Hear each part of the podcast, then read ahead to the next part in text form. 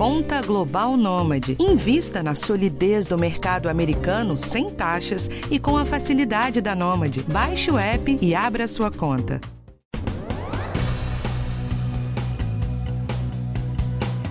Perder peso, mesmo que seja só um pouquinho, já traz benefícios para a saúde. E quando eu falo pouquinho, é pouco mesmo, viu? Tem estudo que mostra que com apenas 3% a menos de peso, já pode haver redução nos níveis de glicose. Se perder 5%, a pessoa pode notar o aumento do colesterol bom, o HDL, e sentir menos dor nas articulações. Acima de 10%, já existe um impacto importante para diminuir a gordura no fígado e as doenças cardiovasculares. E ó, por aí vai, viu? Para a Sociedade Brasileira de Endocrinologia e Metabologia, não é mais necessário atingir um peso normal para dizer que a pessoa não tem mais obesidade. Agora existe um novo conceito, o da obesidade controlada, que pode motivar bastante quem está atrás aí de melhorar a saúde e a qualidade de vida. No podcast de hoje, vamos explicar por que a redução de peso traz tantos benefícios e mostrar o impacto do emagrecimento no organismo. Passo a passo, no seu ritmo, sem dietas mirabolantes e metas impossíveis de alcançar, dá para melhorar bastante todos os seus índices de saúde. O cálculo do IMC, será que ainda vale? Por que é importante medir a circunferência abdominal e qual a medida adequada para homens e mulheres? Por que é tão difícil manter o peso depois de uma dieta? Essas e outras perguntas serão respondidas pelo endocrinologista e professor da Santa Casa de São Paulo, o médico Dr. João Eduardo Sales. Eu sou Michele Loreto e este é o podcast do Bem-Estar. Doutor João Salles, seja bem-vindo aqui ao nosso podcast do Bem-Estar, tudo bem? Oi, Michele, muito bom estar com vocês de novo, viu? Legal, obrigado muito. pelo convite. A gente que agradece. Olha só, essa é uma ótima notícia, né, para quem vive brigando com a balança. De onde surgiu esse conceito da obesidade controlada e o que, que esse conceito quer dizer, hein? Olha, Michele, isso vem justamente para que a gente possa aliviar um pouquinho a jornada do paciente com obesidade, né? O paciente com obesidade, quando ele procura um atendimento médico, geralmente ele recebe uma devolutiva do profissional de saúde dizendo: olha, é muito simples você perder peso. Basta você fechar a boca que você emagrece. A obesidade é uma doença muito mais complicada do que simplesmente fechar a boca que você emagrece. Não é desvio de caráter, é uma doença séria e é uma doença relacionada há uma série de doenças, Michele. São mais ou menos 195 complicações da saúde que nós temos relacionadas à obesidade. Perder peso é muito importante. Agora, quanto eu vou perder de peso? Quanto que é necessário eu perder de peso para que eu faça uma boa, uma melhora da minha saúde? Então, foi baseado em alguns estudos que a Sociedade Brasileira de Endocrinologia e Metabologia, junto com a Associação Brasileira para o Estudo da Obesidade e da Síndrome Metabólica, a ABESO, criou-se então esse conceito de obesidade controlada, aonde a pessoa que perde entre 10 e 15% do seu peso, mesmo ela não estando ainda com o IMC normal, ela já tem uma melhora muito grande da sua saúde. Doutor João, mas isso não tem nada a ver com estética, né? Isso é, a gente está falando de saúde. Exatamente, Michele. Você tocou num ponto que é muito importante. Né? As pessoas podem aceitar o corpo da maneira que elas acharem melhor. Isso aí a gente não pode interferir. Só que nós, como médicos, temos que interferir quando a obesidade, quando o excesso do tecido gorduroso estiver piorando a saúde.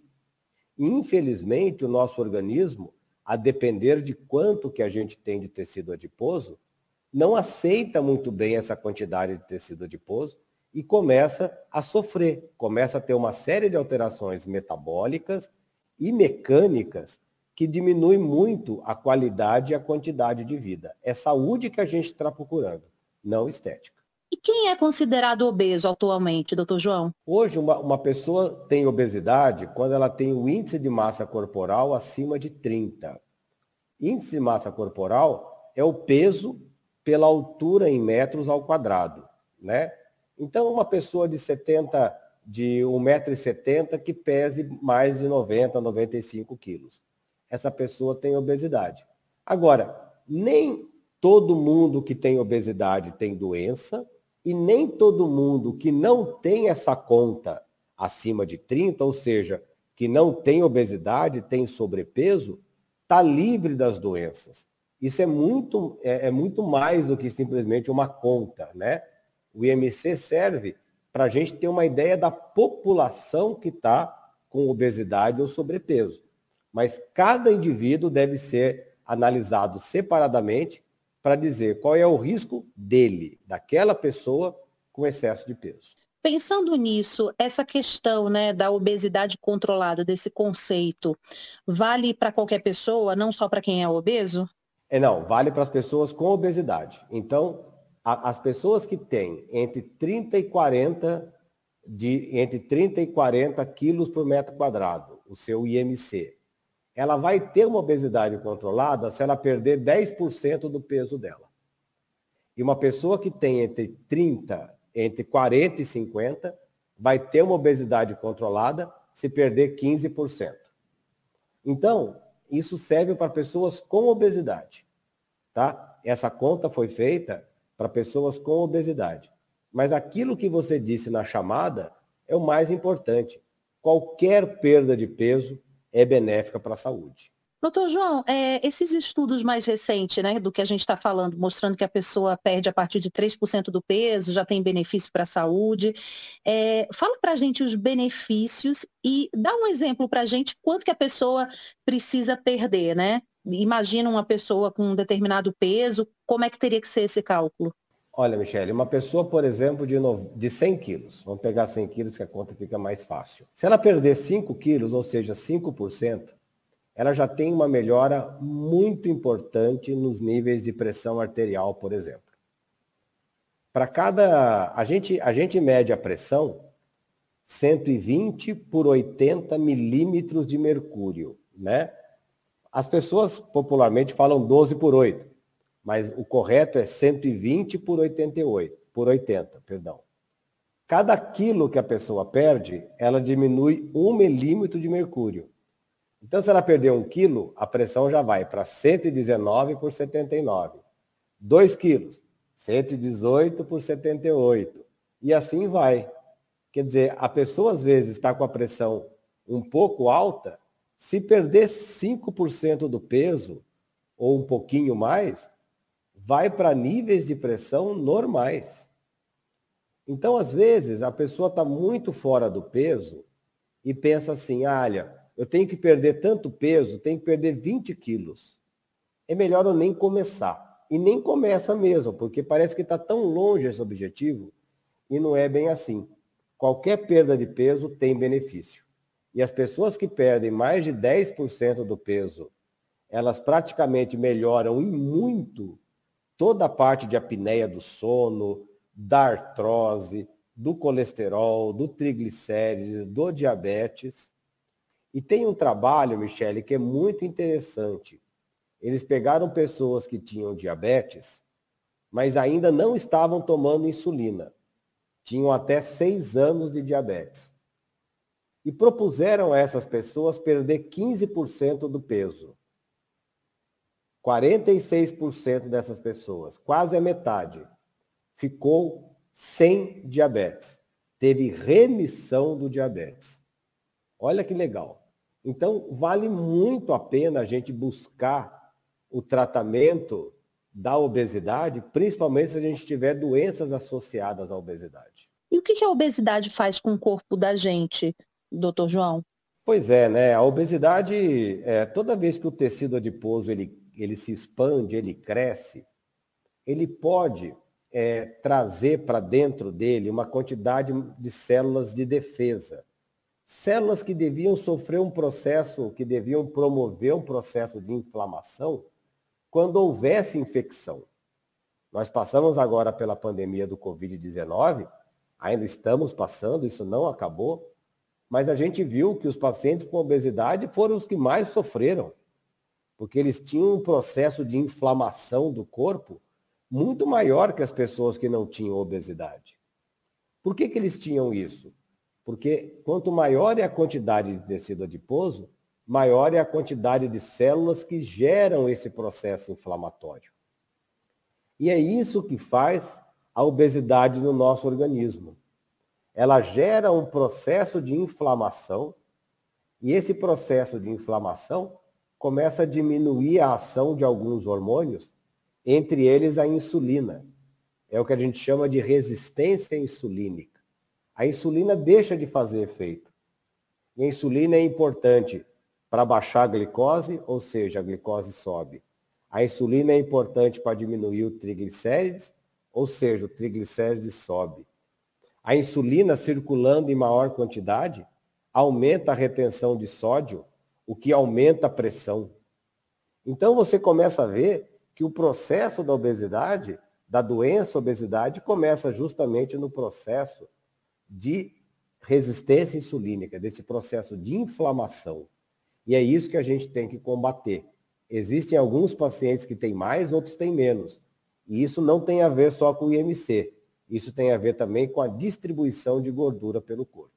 Essa distribuição é importante, né, doutor? Tanto para o homem como para a mulher. Como é que teria que ser essa distribuição correta? Então, a, a, o, o tecido adiposo que mais causa esse processo de inflamação é o tecido adiposo visceral. O pessoal que está em casa ouvindo a gente, no carro, no, na academia, no podcast, é, é, é a barriguinha, né, Michele? É quando aumenta a circunferência abdominal. Então, a, a circunferência... tão indesejada barriguinha, né? a tão indesejada e chata barriguinha. Essa Isso vale para quem é magro. Vale para quem é magro, justamente. Às vezes as pessoas estão se gabando. Não, não, eu não tenho problema de excesso de peso. O meu IMC é normal ou um pouquinho acima do normal. Eu só tenho barriga. Meu Deus do céu, esse é o problema. Né? A, a falta e, e, a falta, essa, essa, essa distribuição de tecido adiposo errada, mais barriga e menos coxa e bumbum, esse é um grande problema, tá? Você que tem essa distribuição de gordura que está ouvindo a gente, por cuidado. Não deixa a sua barriga crescer demais, porque senão você pode ficar mais doente. Porque a falta de tecido adiposo no bumbum e na coxa, ela não é, ela, ela gera mais problema quando existe a barriguinha, tá? Falando de circunferência abdominal, é importante medir e quais são os valores adequados aí para homens e mulheres, para quem está escutando a gente agora, já está atrás de uma fita métrica? Pega a fita métrica, fique em pé e meça a sua circunferência abdominal mais ou menos na altura do umbigo, tá? O correto é você traçar uma linha da costela até o osso do quadril, né? E medir no meio dessa linha, tá? Geralmente vai dar em cima do umbigo. E as medidas acima de 80 na mulher e acima de 94 no homem, sinal de alerta. Isso pode já você já pode estar apresentando obesidade abdominal. Independente do IMC, ela é fator de risco para uma série de doenças, tá? Então é importante medir. O ideal seria que alguém medisse para você, tá? Porque senão você não vai medir certo ou você vai vai vai ficar murchando muito a barriga e não pode roubar, tá? Tem que fazer a medida certinha. Doutor João, é possível ser obeso e saudável, já que a gente está falando disso tudo aqui? Fiquei pensando nisso. É possível. Existem pessoas que têm obesidade abdominal, mas também têm obesidade no quadril, também tem obesidade na coxa.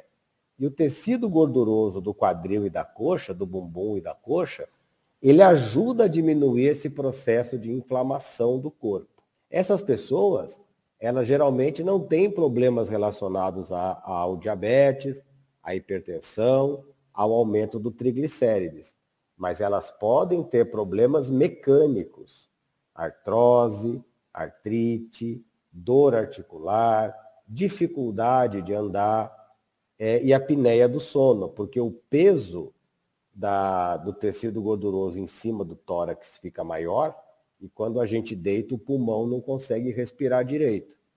E aí a gente pode ter, durante o sono, períodos de falta de respiração, que a gente chama de apneia. Tá? Então, Observa, se observa. Existem pacientes que não terão diabetes, não terão obesidade, não terão hipertensão, não terão triglicérides, não terão é, infarto, não terão é, AVC, o que é o derrame, mas podem ter problemas mecânicos relacionados à obesidade. Então, sempre importante cuidar do seu corpo, e a obesidade é um sinal, não para todo mundo, mas que a gente tem que tomar uma providência. Falando em MC, né? Que o senhor já explicou, é como é que faz o cálculo? O peso? É o peso pelo, pelo, pela altura em metros ao quadrado.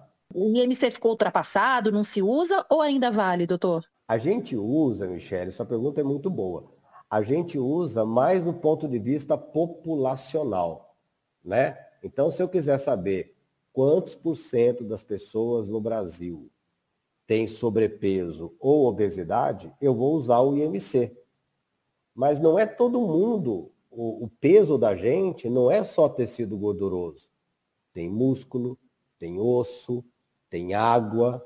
Então a gente precisa saber é, se, se, se o nosso IMC está alto, o meu IMC é alto, mas é porque eu faço academia, eu, eu sou muito forte, sou mais musculoso, ou porque é de gordura mesmo? Ah, não, meu IMC está alto por causa da gordura. Ah, então isso não é bom. Então, o IMC, ele é uma medida é, populacional. Eu, eu quero saber como, como está meu, o IMC da, da população brasileira. Agora, individualmente, o IMC tem que ser acompanhado de uma composição corporal. Como é a massa magra do indivíduo? Como é a massa gorda do indivíduo? como é a circunferência abdominal dele, a circunferência cervical dele.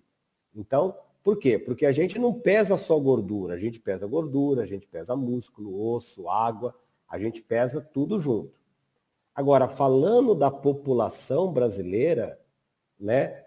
Se a gente for usar o IMC para ver como está a população brasileira em relação ao peso, aí as notícias não são boas, Michele aproximadamente 25% das pessoas de brasileiros estão com IMC acima de 30. A gente está falando de 50 milhões de pessoas que têm obesidade no Brasil. E se a gente for olhar o sobrepeso, começando do 25 até os 50 de IMC, a gente está falando de 60% da população. Ou seja, é um número muito alto e a gente tem que tomar muito cuidado porque as doenças vão aparecer. Doutor João, por que é tão difícil manter peso que você perde depois de uma dieta, assim? Porque tem pessoas que perdem, né? Até valores mais altos, né? Desses 3% que a gente está falando, e muitas vezes não conseguem, né? Essas pessoas não conseguem ficar ali naquele peso, acabam ganhando e às vezes ganhando até mais peso do que tinha antes, né? Por que é tão difícil? é, nesse trabalho de obesidade controlada, a gente leva muito em consideração o peso máximo da pessoa ao longo da vida.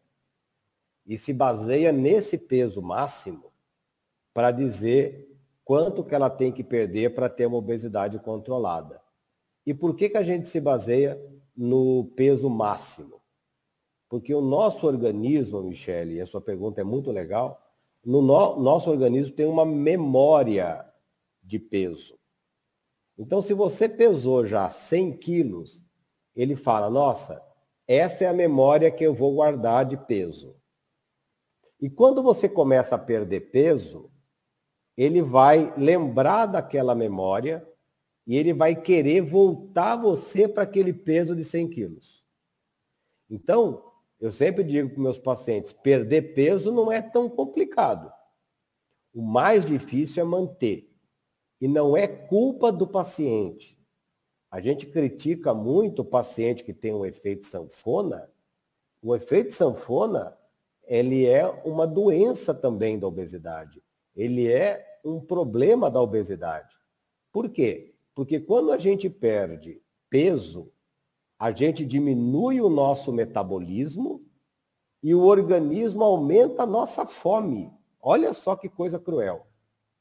Então, a, a maior parte do nosso gasto de energia é o metabolismo de repouso, o metabolismo basal. É quanto a gente gasta de caloria dormindo, né? Esse metabolismo, se você perdeu 10 quilos, ele vai diminuir mais ou menos 300 calorias. 30 calorias por quilo perdido.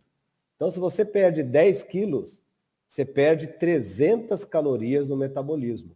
Ora, se você não gasta 300 calorias, é como se você tivesse comido 300 calorias. E 300 calorias são dois pãezinhos.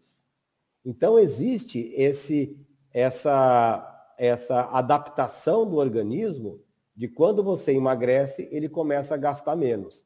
E aumenta a fome, Michele. A perda de peso aumenta muito a fome. Quem está ouvindo a gente agora e já perdeu peso, vai lembrar. É só emagrecer que a fome volta. É por isso que a gente sempre bate e sempre defende os pacientes que têm essa doença chamada obesidade. Isso não é falta de força de vontade. É difícil perder peso e é muito mais difícil manter. E o que a pessoa tem, a dica que eu dou é não desista. Você, você tem horas que o seu tratamento está fazendo você perder peso. E tem hora que o seu tratamento está fazendo você manter o peso.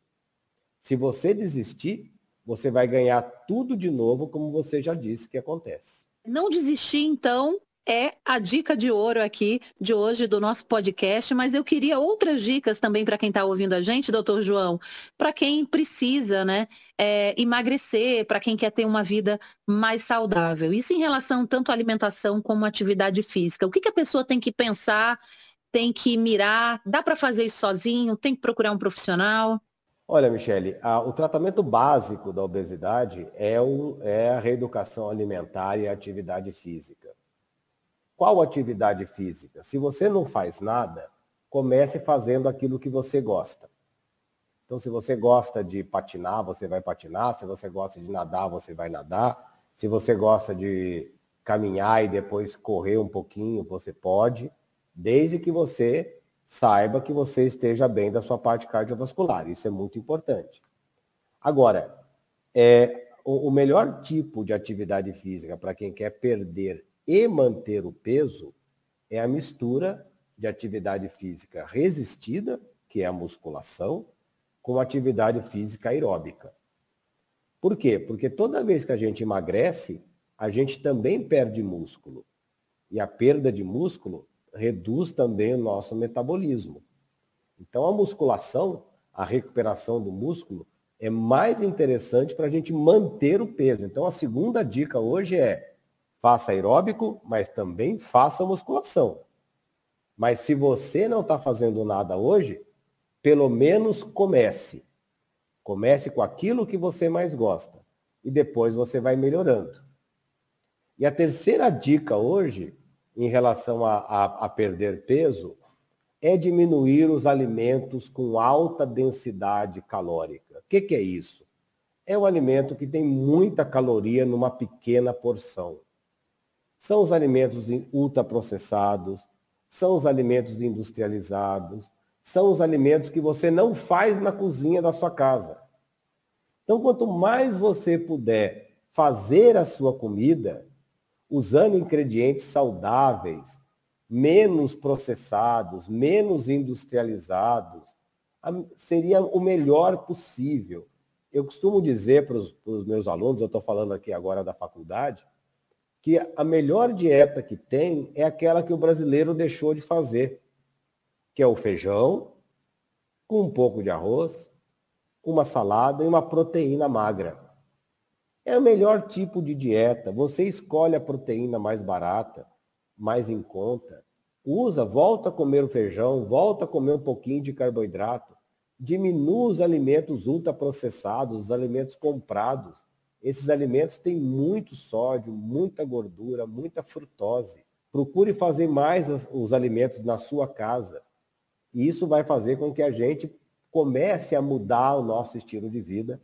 E depois, se você sentir dificuldade de perder peso, procure um profissional de saúde.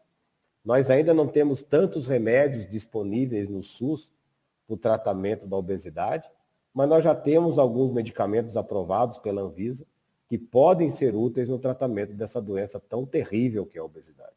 E nunca se automedicar, né? Ah, pois é, não é porque a minha vizinha está tomando o remédio A que eu vou lá comprar na farmácia o remédio A. O remédio A pode estar tá sendo bom para ela, mas vai ser bom para você? Quais são as contraindicações do remédio A? Quais são os eventos adversos? Quais são os pacientes que não podem usar o remédio? Então, procurar o profissional médico é muito importante. Assim como procurar nutricionista é muito importante, assim como procurar o educador físico é muito importante. O tratamento da obesidade ele é interdisciplinar, mas é importante que ele seja contínuo. A gente não pode começar uma perda de peso e parar. Você já colocou isso. A gente para, a gente volta ao peso. Mas isso é porque só acontece com obesidade isso? Não. Quem tem diabetes e para o remédio, a glicose sobe. Quem tem pressão alta e para o remédio, a pressão sobe. A pressão, quem tem pressão alta sobe o remédio, para o remédio, a pressão sobe. Quem tem problema de colesterol e para o remédio, o colesterol sobe. É um tratamento contínuo. Mas esse tratamento contínuo vai te levar a uma coisa que é impagável: a sua saúde. Isso não tem preço. Ter saúde significa estar de bem, estar, estar bem com você mesma, do ponto de vista mental e do seu corpo. E aí a gente pode ajudar no que for possível para te ajudar a atingir esse objetivo. Que não precisa ser muito, como você já disse. Maravilha, doutor João Eduardo Sales, endocrinologista, professor da Santa Casa de São Paulo. Muito obrigada pela participação, viu, doutor João? Obrigado a você, Michele, pela oportunidade. Um abraço a todos aí. Obrigada também a você que sempre está aqui prestigiando o nosso podcast do bem-estar. Toda quarta-feira tem assunto novo de saúde, qualidade de vida. Manda sugestão também para a gente nas redes sociais. E esse podcast teve direção de Karina Dorigo, gravação e produção Ana Amélia Bazella e edição de Guilherme Amatucci. Eu sou Michele Loreto, te vejo na próxima. Um cheiro, tchau, tchau.